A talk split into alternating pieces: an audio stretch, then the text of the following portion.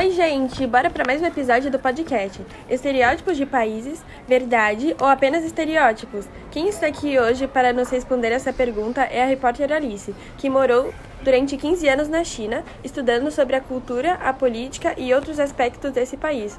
Olá, Alice, seja bem-vinda. Oi, Malu, oi, Oli e oi, público! É um prazer ser recebida aqui. Alice, temos várias perguntas que nossos seguidores nos fizeram em nosso Instagram. Selecionamos as mais interessantes para você responder para o nosso público. Alice, é verdade que a China só produz coisas de baixa qualidade e falsificadas?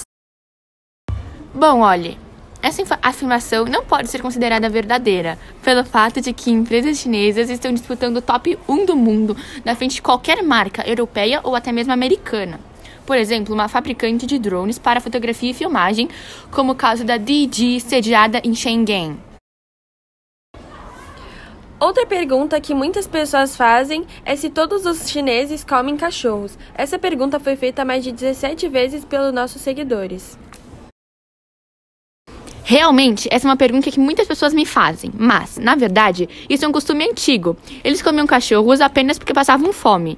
Isso ainda existe, mas é em poucos redutos, ou em cidades mais interioranas ou longínquas. Mas isso não é algo que gostam como comida.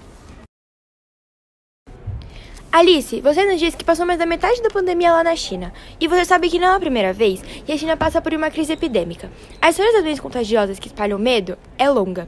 Também é longa a história de como as autoridades chinesas, com seus erros e acertos, contornaram suas próprias crises, como o surto da cólera de 1949 e varíola, em 1950.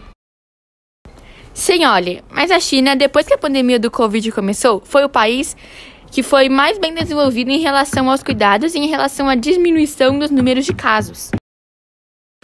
Bom, depois desse bate-papo, chegamos à conclusão de que muitas coisas que falam em reflexão à China são apenas estereótipos.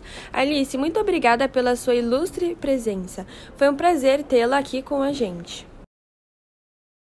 Obrigada por me receber aqui. Tchau, gente. E tchau, meninas. Tchau, Alice. E tchau, gente. A gente se vê no próximo episódio do podcast.